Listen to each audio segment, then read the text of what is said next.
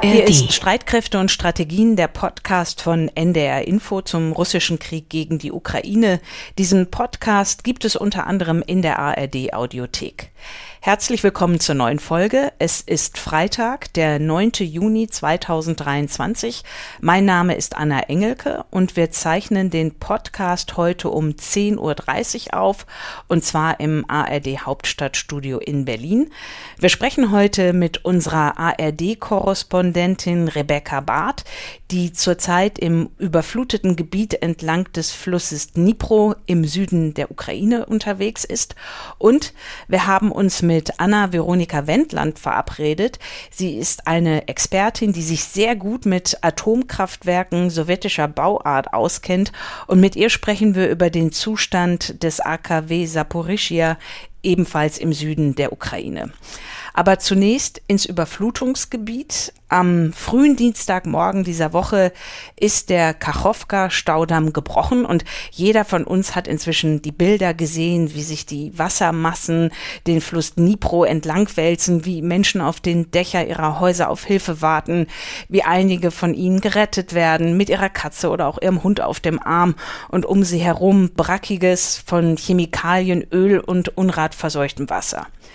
Am Donnerstag haben sich die Überschwemmungen auf einer Fläche erstreckt, die etwa die Größe hat von Hamburg. Und in diesem Gebiet, das ja nicht nur ein Überschwemmungsgebiet ist, sondern auch ein Kriegsgebiet, in diesem Gebiet bin ich jetzt verbunden mit meiner ARD-Kollegin Rebecca Barth. Rebecca, vielen Dank, dass du Zeit für uns hast. Ja, danke für die Einladung. Hallo. Wo erreichen wir dich gerade? Ich stehe an einer Tankstelle auf dem Weg nach Cherson. Und wie geht's dir?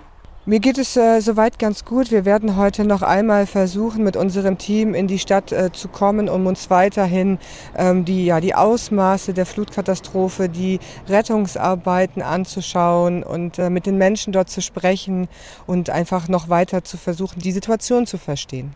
Du warst gestern am Donnerstag auch bereits dort. Was für einen Eindruck machen die Menschen auf dich, mit denen du gesprochen hast? Also gestern äh, hatte ich vor allem das Gefühl, dass die Menschen Wut auch empfinden.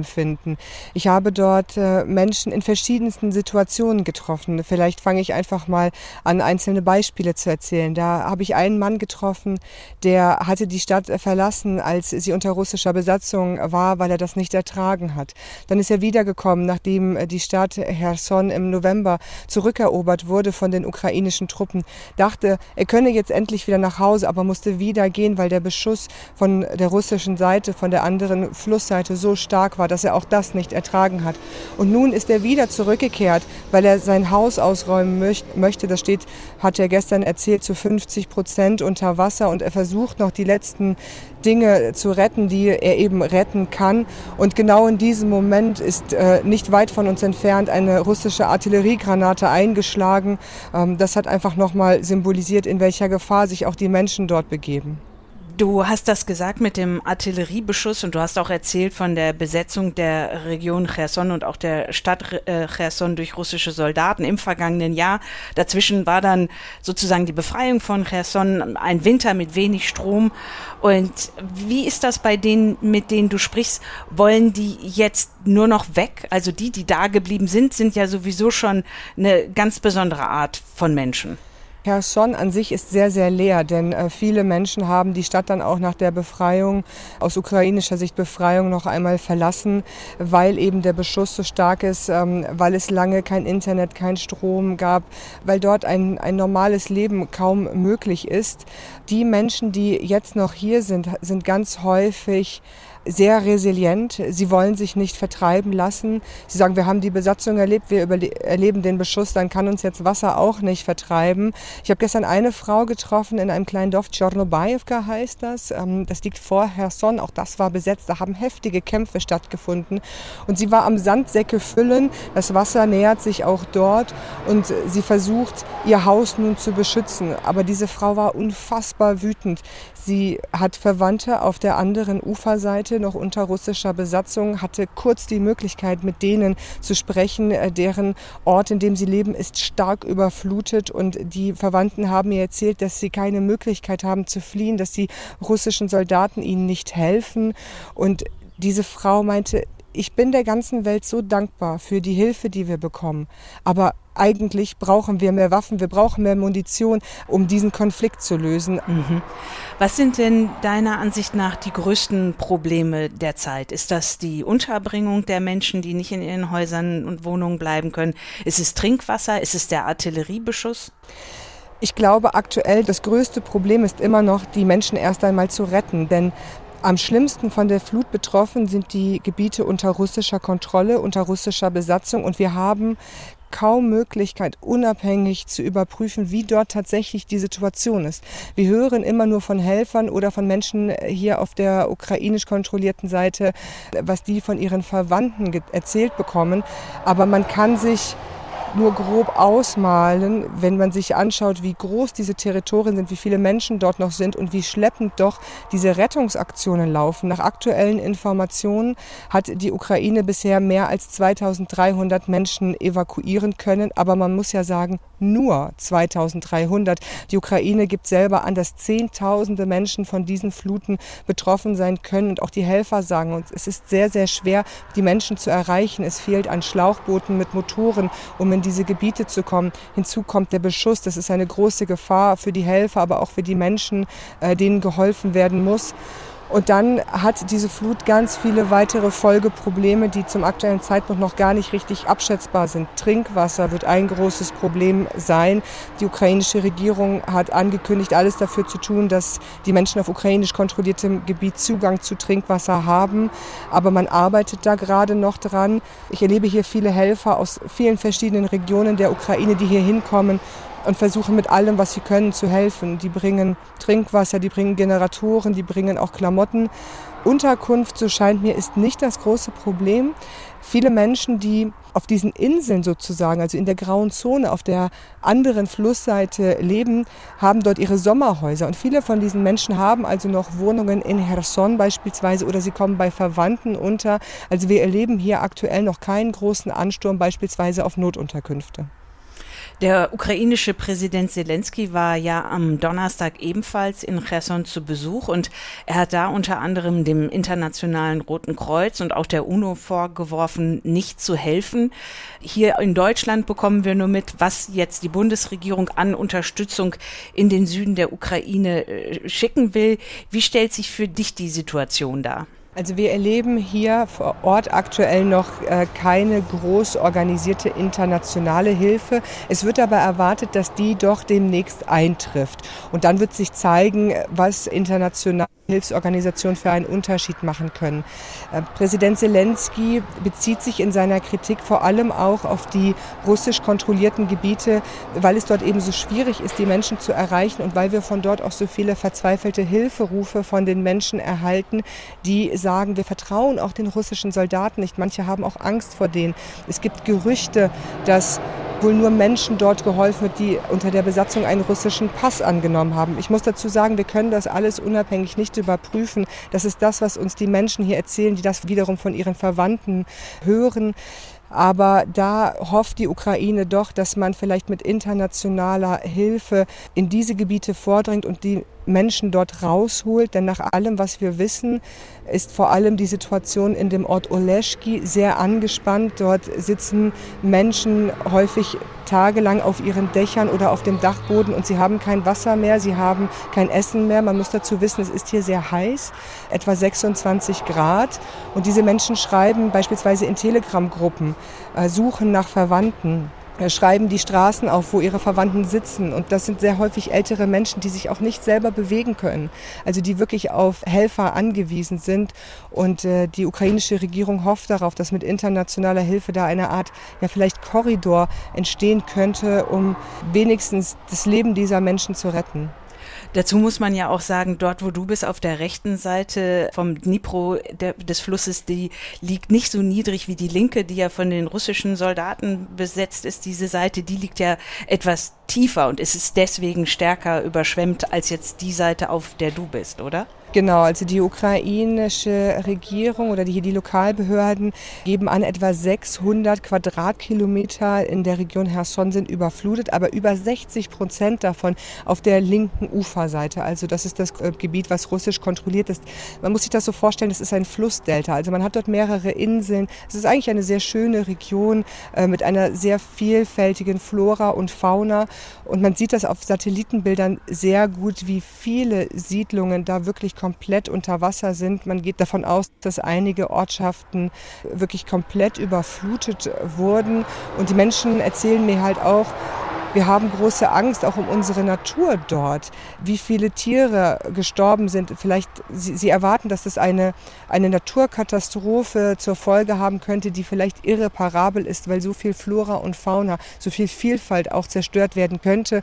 Hinzu kommen Chemikalien, Verunreinigungen, die jetzt mitgespült werden mit dieser Flutwelle letztendlich auch im Schwarzen Meer landen könnten. Das heißt, äh, man müsste sich darauf einstellen, dass diese Umweltkatastrophe, die die Flutkatastrophe zur Folge haben könnte, nicht nur die Ukraine betrifft, sondern viele andere Länder auch. In unserer Podcast-Folge vom Dienstag hat der österreichische Militärexperte Oberst Markus Reisner die Vermutung geäußert, dass die russische Seite den Damm des Kachowka-Stausees gesprengt habe, um die ukrainische Gegenoffensive in der Region, wenn nicht zu stoppen, so doch zu verzögern. Kannst du das einschätzen, was da passiert ist? Man muss sagen, alles, ähm, was in diese Richtung geht, sind derzeit Spekulationen. Wir können das von hier nicht unabhängig überprüfen. Was ich aber sagen kann, ist, dass die Menschen hier in der Ukraine sich diese Frage nicht stellen. Also wer ist dafür verantwortlich? Für sie ist ganz klar, das waren die russischen Truppen. Heute Morgen hat der ukrainische Militärgeheimdienst ein abgehörtes Gespräch veröffentlicht. Darauf sollen angeblich zwei russische Soldaten zu hören sein, die sich darüber austauschen. Und einer dieser Soldaten sagt zu dem anderen, Nein, nein, das waren unsere Spezialeinheiten, unsere Spezialkräfte. Die haben versucht, dort etwas gezielt zu sprengen, aber es ist schiefgelaufen. Und das ist ja eine der Varianten, die auch diskutiert wird, dass es vielleicht eine Art Unfall war. Aber wir müssen sagen, unabhängig überprüfen können wir das nicht. Die amerikanische Denkfabrik The Institute for the Study of War hat am Donnerstagabend eine Meldung veröffentlicht mit dem Satz, die ukrainische Gegenoffensive hat begonnen. Und heute am Freitag meldet die russische Armee schwere Kämpfe in den Regionen Donetsk und Saporischia. Ich weiß, du bist nicht dort, du bist in Cherson und hast auch eine ganz andere äh, Geschichte, äh, um die du dich kümmerst. Aber hast du darüber hinaus auch was von der ukrainischen Offensive gehört? Auch das ist äh, natürlich ein Thema hier in der Ukraine. Die Ukraine schweigt dazu. Ähm, die Soldaten werden hier auch angehalten, nichts in diese Richtung zu sagen. Aber wir sehen schon seit einigen Tagen Bewegungen an der Südfront, nicht hier im Überflutungsgebiet, sondern weiter östlich. Das ist zuerst gemeldet worden von russischen Militärbloggern, die da auch der Kreml sich widersprechen, die teilweise von sehr hohen Verlusten auf russischer Seite berichten. Und es gibt erste Meldungen darüber, dass wohl ein Leopard 2 Panzer getroffen worden sein soll an der Südfront. Und das sind Hinweise darauf, dass es dort tatsächlich Bewegungen gibt, die wir im Auge behalten sollten. Denn Militärexperten haben immer schon vorab gesagt, wenn wir die westliche Technik in Nähe der Front sehen, ist das ein eindeutiger Hinweis darauf, dass etwas im Gange ist. Und nun soll eben der erste Leopard 2 wohl von russischen Truppen getroffen worden sein. Wir wissen nichts über den Zerstörungsgrad. Wir wissen auch nicht, wie es der Besatzung geht, wenn sie das überlebt hat. Aber es sind die ersten Hinweise darauf, dass tatsächlich etwas im Gange ist. Rebecca, gibt es etwas, was ich dich noch nicht gefragt habe, was du uns aber erzählen möchtest? Dass eben die, die Menschen hier wirklich sehr verzweifelt sind und sehr, sehr wütend auf Russland. Diese Katastrophe unter unterstreicht nochmal diesen Bruch zwischen Russland und der Ukraine, den dieser Krieg ausgelöst hat. Das sind Wunden, die so schnell nicht mehr heilen werden. Den Menschen hier fällt es zunehmend schwer, diese Verbrechen, die ihnen angetan werden, zu verzeihen.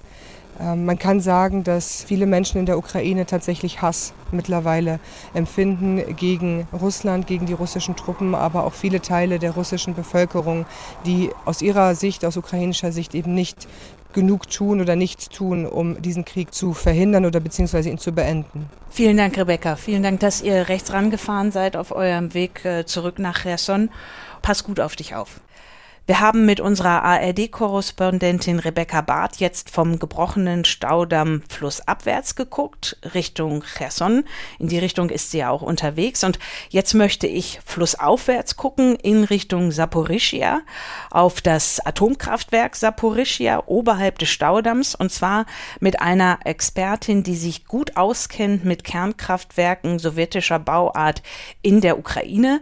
Es ist Dr. Anna-Veronika Wendland.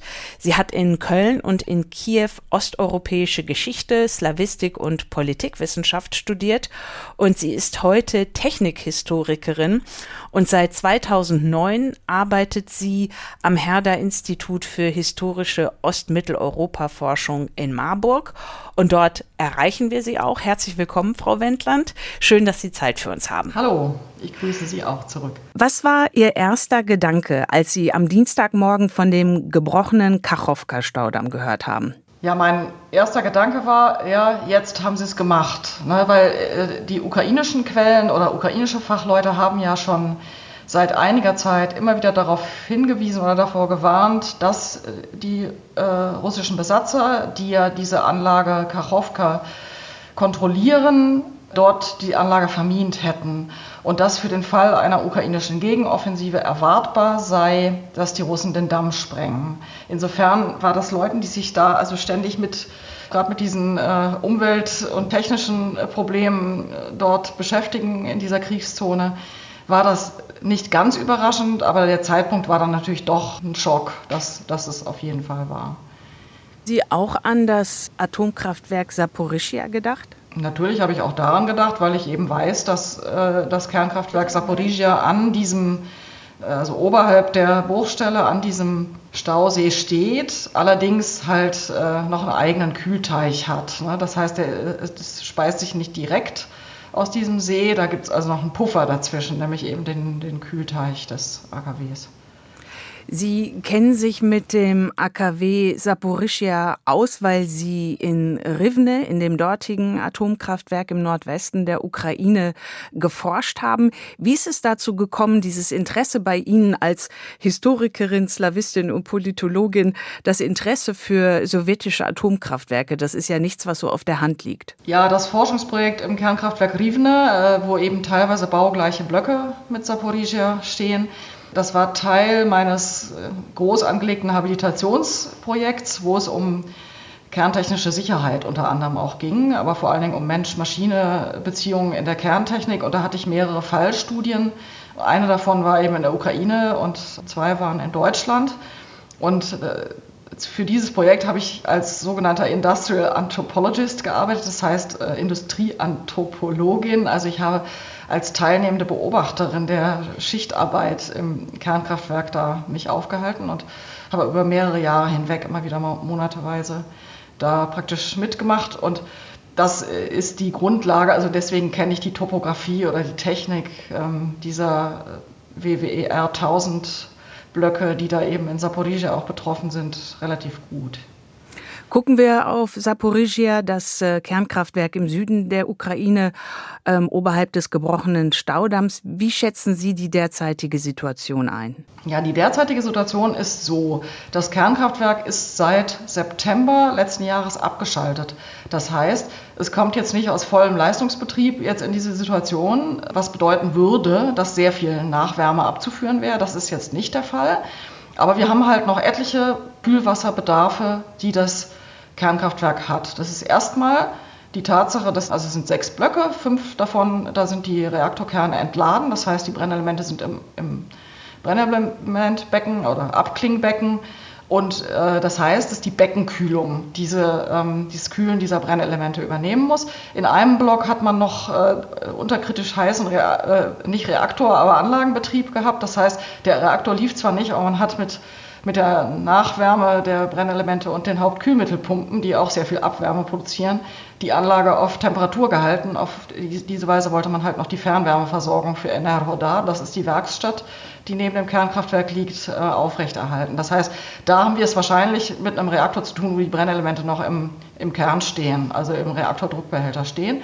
In diesem Falle muss das Nachkühlsystem die Nachwärmeabfuhr übernehmen. Aber in beiden Fällen ist es relativ wenig Nachwärme, eben weil die die Brennelemente so lange nicht mehr äh, jetzt kritisch waren. Ne? Das ist wichtig zu wissen. Und diese Kühlstellen, die wiederum diese Kühlsysteme halt bedienen, die werden wiederum von einem anderen System gekühlt, einem sogenannten Nebenkühlwassersystem. Das endet in solchen Sprinklerbecken. Also da wird das Wasser praktisch, das Kühlwasser wird versprüht, damit es abkühlt und dann geht es halt zurück in das Nebenkühlsystem, was wiederum mit dem Nachwärmekühler und dem Beckenkühler verbunden ist. Und das ist praktisch die Kühlaufgabe, die das AKW derzeit hat. Und dazu kommt noch eine weitere, nämlich bei Bedarf eben die Kühlung der Notstromdiesel. Die brauchen auch Kühler und äh, Kältemaschinen, ähm, wenn sie laufen. Und das hatten wir im, in den letzten Wochen einige Male, dass das Kernkraftwerk von der ähm, äußeren Stromversorgung abgeschnitten wurde und dann eben der Notstromfall eintrat, sprich die Notstromdiesel mussten dann eben die, ähm, die Verbraucher versorgen, die eben für diese Nachkühlkette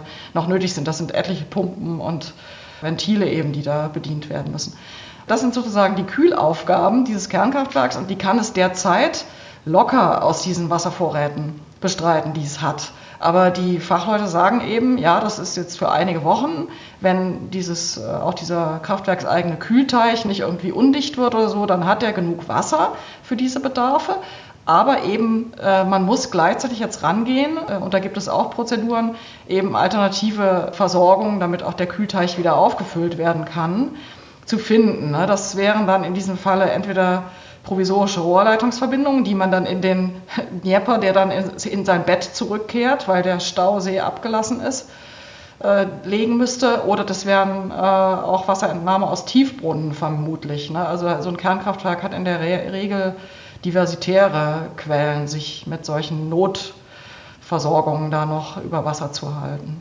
Aber mittelfristig kann man sagen, könnte der Bruch des Kachowka-Staudamms noch gefährlich werden für das Kernkraftwerk in Saporischia? Es ist auf jeden Fall ein Sicherheitsproblem, ganz eindeutig. Ne? Es ist eine, ähm, eine Notsituation, die allerdings in den äh, Stresstests dieses Kraftwerks auch vorkommt. Ne? Da hat man halt unterstellt, ein Erdbeben geschieht und der Staudamm von Kachowka bricht aufgrund eines Erdbebens. Das heißt, man hat diese Situation vor, sozusagen vorgespielt. Es ist nicht so, dass sie komplett kalt überrascht werden. Sie haben also Prozeduren im Eingriff, die dann in diesem Fall eben durchgeführt werden.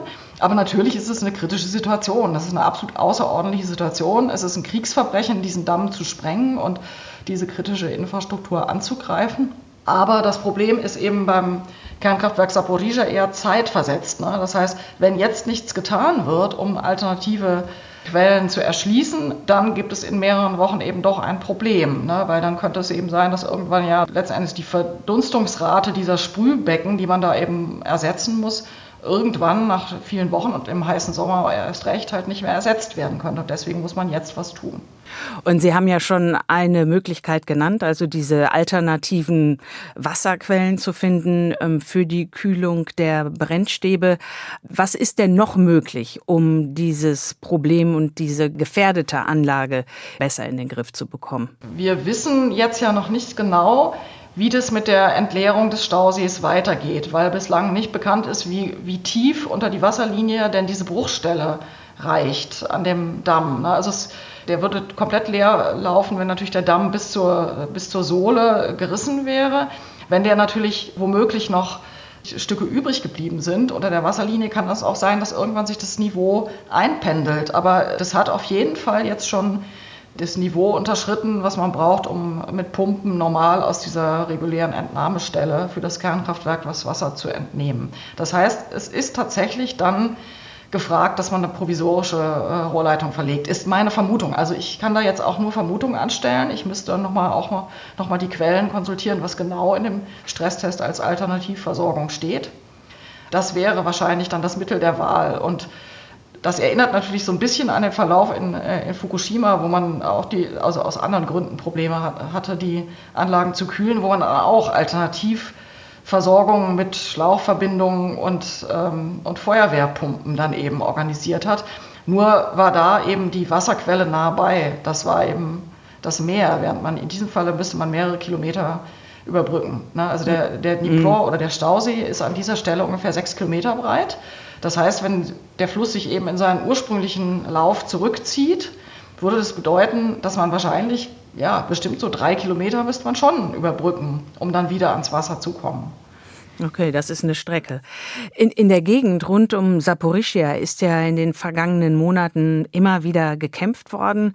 Äh, das äh, AKW selbst ist ja auch in, in russischer Hand. Sind Sie eigentlich verwundert, dass noch nichts Schlimmes passiert ist in Saporischia in dem Atomkraftwerk, dass es keinen schwerwiegenden Unfall gab? Ja, sagen wir es mal so, als das am, im März 2022 die Anlage unter sehr dramatischen Umständen, also mit Beschuss eines Verwaltungsgebäudes und es gab auch Tote, unter den Verteidigern, also unter der ukrainischen Nationalgarde. Als das Kraftwerk also besetzt wurde, gab es ja erstmal die schlimmsten Befürchtungen. Erstmal, weil man gar nicht wusste, was ist jetzt beschossen worden. Und äh, erst nach der Schadensaufnahme hat man sich dann wieder ein bisschen beruhigt, da tatsächlich die Reaktorgebäude oder lebenswichtige Systeme nicht beschädigt worden waren. Aber prinzipiell ist natürlich das Faktum als solches, dass dort die Anlage ähm, eingenommen und beschossen wird. Und dass inzwischen wir auch wissen, dass die Besatzer systematisch ihr Kriegsgerät in diesen Maschinenhäusern der Blöcke unterstellen, weil sie wissen, sie werden nicht beschossen von der anderen Seite. Das ist natürlich auch ein Kalkül, auf diese Weise seine eigenen äh, Sachen in Sicherheit zu bringen. Aber es gibt eben auch die Vermutung, ne, also wenn wir jetzt äh, einfach extrapolieren von, die Russen sind bereit, äh, gesetzt den Fall, sie waren es, aber es gibt eben sehr viele Indizien, die darauf hinweisen, dass es die Russen waren, die den Kachowka-Damm gesprengt haben. Wenn die dazu willens und in der Lage sind, da ist natürlich eins ihrer Ziele, ist maximal die Ukraine zu schädigen für den Fall, dass die Russen abziehen müssen. Das ist eindeutig eins der Motive. Sie wollen die, die Wasser- und die Stromversorgung der Ukraine maximal schädigen. Und äh, ist es also durchaus auch denkbar, dass sie dann dem Kernkraftwerk Saporizhia mehr antun, als sie bislang getan haben. Ne? Also es ist denkbar, dass sie zwar aus Eigensicherung die Reaktoren in Ruhe lassen, aber zum Beispiel die Maschinenhäuser durch Sprengsätze beschädigen, so dass schlicht die, äh, der Turbosatz so beschädigt ist, dass man auf jeden Fall absehbar keinen Strom mehr damit produzieren kann. Ohnehin kann man eben, wenn das äh, Staubecken abgelassen ist, ne, also wenn der Stausee nicht genug Wasser hat, ohnehin den Leistungsbetrieb des Kernkraftwerks erstmal vergessen, ne, weil für den Leistungsbetrieb braucht man halt wirklich ungeheuer große Kühlwasserdurchsätze, die dann wirklich für die Turbinenkondensatoren dann halt sind. Und das sind wirklich im Vergleich zu dem, was die jetzt brauchen, um Größenordnung größere Durchsätze. Ne? Und entsprechend äh, könnte man das Kernkraftwerk ohnehin erst wieder ans Netz nehmen, wenn auch diese äh, richtig reguläre Kühlwasserversorgung wiederhergestellt wäre. Das heißt, wir können jetzt eigentlich schon konstatieren, da ist Schaden auf Jahre hinaus wahrscheinlich angerichtet worden. Sie haben schon darauf hingewiesen, was die Russen möglicherweise mit dem AKW machen könnten. Nun liegt es ja auch in einer Region, die strategisch für die kriegerische Auseinandersetzung äh, zwischen der Ukraine und Russland sehr wesentlich ist. Wie groß ist da die Sorge, dass nicht jetzt vielleicht doch noch das AKW unter Beschuss kommt im Zuge der Offensive Perspektive der Ukrainer? Also die Sorge ist immer da und war immer da, weil es ja auch immer wieder zu verschiedentlich zu Beschuss gekommen ist. Der größtenteils, also wenn man schaut, wo er herkam oder was Augenzeugen berichten, auch von der russischen Seite wohl kam, womöglich gar nicht gezielt, sondern weil sie einfach rüberschießen wollten auf die andere Dnieper-Seite, ne? also auf die andere Seite, auf die Stadt Nikopol, die gegenüber des Kernkraftwerks liegt. Ja, es gibt mannigfaltige Überlegungen, warum jetzt da einige Treffer auf dem Kraftwerksgelände gelandet sind. Fest steht, wenn, wenn das Kraftwerk selber mitten in die Frontlinie geraten würde und es da in, zu Artilleriegefechten käme, wäre das natürlich eine hochgefährliche Situation. Ich vermute, die Ukrainer lassen natürlich von so einer Idee die Finger. Ne? Also die werden nicht versuchen, den Dnipro an dieser Stelle zu überschreiten oder dort eine Frontlinie mit Artillerievorbereitungen äh, aufzubauen, was dann Gegenfeuer erzeugen würde und diese Anlage in Gefahr bringen würde. Ich glaube, das ist nicht der Plan, sondern der Plan ist wahrscheinlich eher, ganz woanders vorzurücken und die Anlage einfach zu umgehen und darauf zu hoffen, dass in dieser Zeit die IAEA, e die dort Inspektoren vor Ort hat, zusammen mit Russland irgendeinen Modus aushandelt, dass die, dass die Anlage nicht angefasst wird. Ne? Das wäre, kann, sagen wir mal, das wäre der, das Best-Case-Szenario. Es gibt natürlich auch ein Worst-Case-Szenario, das ist das, was ich schon genannt habe, dass die Russen einfach, leider müssen wir sagen, jetzt aus bitterer Erfahrung, sie machen diese Taktik der verbrannten Erde und es scheint einfach dieses Mindset dieser russischen Führung zu sein, dass das, was man nicht halten kann und haben und erobern kann, man wenigstens maximal kaputt machen will. Und da ist letztendlich keinerlei Garantie äh, dafür, dass es da irgendeine nukleare Hemmschwelle gibt. Leider. Ne? Also das muss man wirklich äh, ins Auge fassen, auch diesen Worst Case obwohl ich ihn für einigermaßen unwahrscheinlich halte, weil ja doch die Russen auch aus Eigensicherung kein Interesse daran haben, in dem von ihnen immer noch besetzten und beanspruchten Land auch noch einen Reaktorunfall zu erzeugen. Aber das ist halt der Raum des Ungewissen und wir wissen dann auch gar nicht im Genauen, wer da welche Entscheidung trifft. Ne? Es gibt zum Beispiel auch eine Vermutung äh, ukrainischer Fachleute, dass womöglich die Russen in Kachowka, um ein Vorrücken der Ukrainer auf Inseln im Dnieper zu verhindern oder die von dort zu vertreiben, womöglich äh, gar nicht so eine große Explosion dort äh, entfachen wollten, sondern womöglich nur einen kleinere Schaden anrichten wollten äh, und ihnen das da auch aus dem Ruder gelaufen sei. Also auch die Vermutung gibt es. Das heißt, dass der Raum der Unbekannten im Sinne von was vielleicht auch einfach durch Dilettantismus und durch irgendwelche Unterbefehlshaber, die irgendwelche äh, Entscheidungen selber treffen, dann erzeugt wird, das äh, ist eben alles ungewiss. Sie haben gerade die internationale Atomorganisation IAEO erwähnt. Da gibt es ja auch die Forderung von deren Präsident Grossi nach einer demilitarisierten Zone 30 Kilometer rund um das Kernkraftwerk.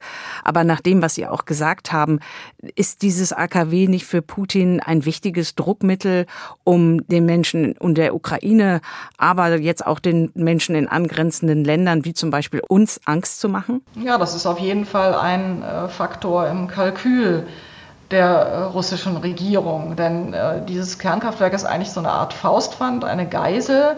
Es ist aber auch ein Mittel, um Angst zu verbreiten, wie Sie ganz richtig sagen. Ne? Also es ist über die tatsächlich dort technisch nachweisbaren Vorgänge hinaus ist die Angst ein ungeheuer starker Faktor bei der Benutzung dieses Kernkraftwerks in einer Angriffs- oder eben auch einer Verteidigungstaktik. Und das ist nicht zu unterschätzen. Ne? Und äh, das ist deswegen nicht zu unterschätzen, weil diese Angstkommunikation auch von beiden Seiten äh, dann gegenseitig hochgeschaukelt wird. Ne? Weil die Ukrainer mit dem, mit dem Ziel, an die Weltöffentlichkeit zu appellieren, um Hilfe zu rufen, natürlich auch dazu neigen, diese Situation zu dramatisieren. Da landet das dann schon als Nachricht, das Kühlwasser wird knapp. Ne? Also das ist für die Deutschen äh, gleichbedeutend mit, jetzt ist es schon so wie in Fukushima. Ne, das heißt, diese Nachrichten, äh, diese Angstkommunikation schaukelt sich dann auch hoch und das ist eines der Kalküle dieser russischen Besatzer, damit auch den Gegner zu verunsichern, äh, zu demoralisieren, äh, dann vielleicht auch für Stimmen zu sorgen, wie sie aus Deutschland auch kommen. Um Himmels Willen, Ukrainer hört auf zu kämpfen. Ihr seht ja, ihr reißt uns alle hinein, am Ende noch in einen Atomunfall kontinentalen Ausmaßes. Ne, solche Stimmen kommen ja und das ist ein wichtiger Faktor, den man betrachten muss, ähm, jenseits der Tatsache, dass man technisch und militärisch eine, eine, gute Einschätzung der Lage machen muss. Und das ist ganz eindeutig eine extrem risikoträchtige Lage für eine kerntechnische Anlage. Da gibt es überhaupt nichts dran zu deuteln. Die Frage zum Schluss, wer kann etwas tun? Also gucken wir nach New York zu den Vereinten Nationen, gucken wir zu der Internationalen Atomenergieorganisation. Sehen Sie irgendeine Stelle, irgendeine Person, die etwas ändern könnte an dieser Situation? Ja, ich denke mir, dass die internationalen Organisationen derzeit noch viel zu wenig Druck ausüben. Also die UN und die IAEA, die ja eine Unterorganisation der UN ist, sollten wesentlich mehr Druck machen und auch äh, internationale Hebel viel mehr bewegen, um die Russen auch moralisch unter Druck zu setzen, vielleicht auch weitergehend unter Druck zu setzen, also durchaus auch mit Ausschluss oder temporärem Ausschluss zu drohen, zumindest aus der IAEA. Ne? Also wenn man zum Beispiel sich anschaut, dass die IAEA ja sich selbst als Safeguard, also als, als Wachhund der kerntechnischen Sicherheit auf auf globalem Level sieht und es da jetzt mit äh, Rosenergo Atom zu tun hat, ne, also dem, dem russischen Kernkraftwerksbetreiber, der eine Untersektion von Rosatom, also diesem riesigen russischen Atomstaatskonzern ist. Und dieses Rosenergo Atom de facto mit seinen Ingenieuren und Verwaltungspersonal äh, aktiv an der Geiselnahme dieses Kernkraftwerks Saporizhia ja teilnimmt, da wäre meiner Meinung nach schon längst ein richtiges Tacheles angesagt. Also denen auch einfach zu sagen, liebe Leute, nach internationalen Standards äh, seid ihr äh, schon allein wegen Unzuverlässigkeit der Organisation gar nicht mehr berechtigt, selber Kernkraftwerke zu betreiben. Ja, also da äh, entfällt die prinzipielle Genehmigungsgrundlage von, von Kernkraftwerken, nämlich die Zuverlässigkeit des Betreibers. Ne? Also ein Betreiber, der andere Anlagen in anderen Ländern als hilft, als Geisel zu nehmen, ist schlicht nicht mehr salonfähig. Und ich glaube, da hat die IAEA noch viel zu wenig Druck gemacht. Ähm, andererseits weiß ich natürlich nicht, was da hinter den verschlossenen Türen abläuft und in der stillen Diplomatie. Und man weiß ja auch, in der Diplomatie funktioniert diese, äh, diese stille Absprachen hinter den Kulissen halt auch weit besser als diese Fensterreden. Und das mag natürlich ein Grund sein, warum die IAEA e sich für Außenstehende so leise verhält. Es ist auf jeden Fall sehr wichtig und äh, das ist ein Sicherheitsgewinn, dass es internationale Inspektoren jetzt auf der Anlage gibt. Wie genau die Besatzer die Einsicht nehmen lassen in Unterlagen und äh, wirklich in alle Anlagenteile auch Zugang gewähren, das steht auf einem anderen Blatt. Ne? Also wir sehen, dass es auch über bestimmte technische Spezifikationen der Anlage auch unterschiedliche Aussagen gibt, ne? weil offensichtlich die ähm, zum Beispiel keinen Zugang womöglich zu Bauplänen haben und solchen Sachen den man aber bräuchte, um ganz konkrete Aussagen zu machen. Wo, auf welcher Höhe liegen da Entnahmestellen? Wie sieht das Höhenschema überhaupt aus dieser ganzen Nachkühlkette? Und wie weit ist es eventuell bei einer provisorischen Leitungsverlegung bis zur neuen Entnahmestelle? Und all diese Geschichten, darüber können wir jetzt nur spekulieren. Das kann man nur vor Ort mit den, mit den Lageplänen und den Bauplänen eigentlich ermitteln. Und das macht die Sache halt auch für internationale Fachleute so schwierig bei der Einschätzung. Vielen Dank, Frau Wendland, für Ihre Zeit und wollen wir mal hoffen, dass die stille Diplomatie erfolgreich ist.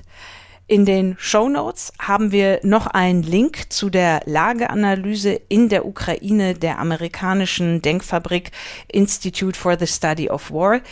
Diese Lageanalyse, die sie täglich veröffentlichen, die vom ISW, so wird diese amerikanische Denkfabrik abgekürzt, die ist immer lesenswert, aber an diesem Freitag ganz besonders. Darin auch viele Details über die ukrainische Offensive. Und am Montag beginnt Air Defender 2023. Das ist die größte Übung von Luftstreitkräften seit Bestehen der NATO mit rund 250 Flugzeugen aus rund 25 Nationen. 10.000 Soldatinnen und Soldaten nehmen daran teil. Wir haben auch bereits zweimal in dem Podcast berichtet und darauf möchte ich Sie und möchte ich euch jetzt verweisen. Die Links zu den beiden Folgen sind in den Show Notes. Wenn Sie oder wenn ihr nochmal nachhören wollt, was es denn Air Defender 2023 auf sich hat. Und das war Streitkräfte und Strategien für heute. Die nächste Folge gibt es wie gewohnt am nächsten Dienstag und wir sprechen dann mit dem Militärexperten Gustav Gressel über die Entwicklung der ukrainischen Offensive. Also bis Dienstag, ein schönes Wochenende und wir freuen uns bis dahin wie immer über Mails an streitkräfte.ndr.de. Ich verabschiede mich für heute. Mein Name ist Anna Engelke. Und heute wollen wir zum Schluss unseren NDR Info Wissenschaftspodcast Synapsen empfehlen. In dem geht es um technische Lösungen für die Klimakrise. Moin, ich bin Corinna Hennig aus der Wissenschaftsredaktion von NDR Info. In der neuesten Folge unseres Podcasts Synapsen knöpfen wir uns ein Thema vor, das auch in der Forschung lange Zeit umstritten war. Climate Engineering, also technische Lösungen, um CO2 aus der Luft zu holen. Dabei kann auch das Meerwasser biochemisch eine wichtige Rolle spielen. Auf Helgoland zum Beispiel wird die Alkalisierung der Meere erforscht. Also man bringt Gesteinsmehl im Wasser aus, es wird weniger sauer, dadurch kann mehr Kohlenstoff aus der Atmosphäre im Meer gebunden werden. Unsere Autorin Jasmin Appelhans hat sich das vor Ort angeguckt. Sie ist selbst Meeresbiologin und sie erklärt, welche Risiken bei solchen Verfahren noch erforscht werden müssen was sie in der Gesamtbilanz bringen und warum wir in der Klimakrise offenbar nicht mehr ohne solche technische Nachhilfe auskommen. Climate Engineering, Unterstützung für die Klimawende heißt die Folge unseres Podcasts Synapsen. Jetzt in der ARD Audiothek und überall, wo es Podcasts gibt.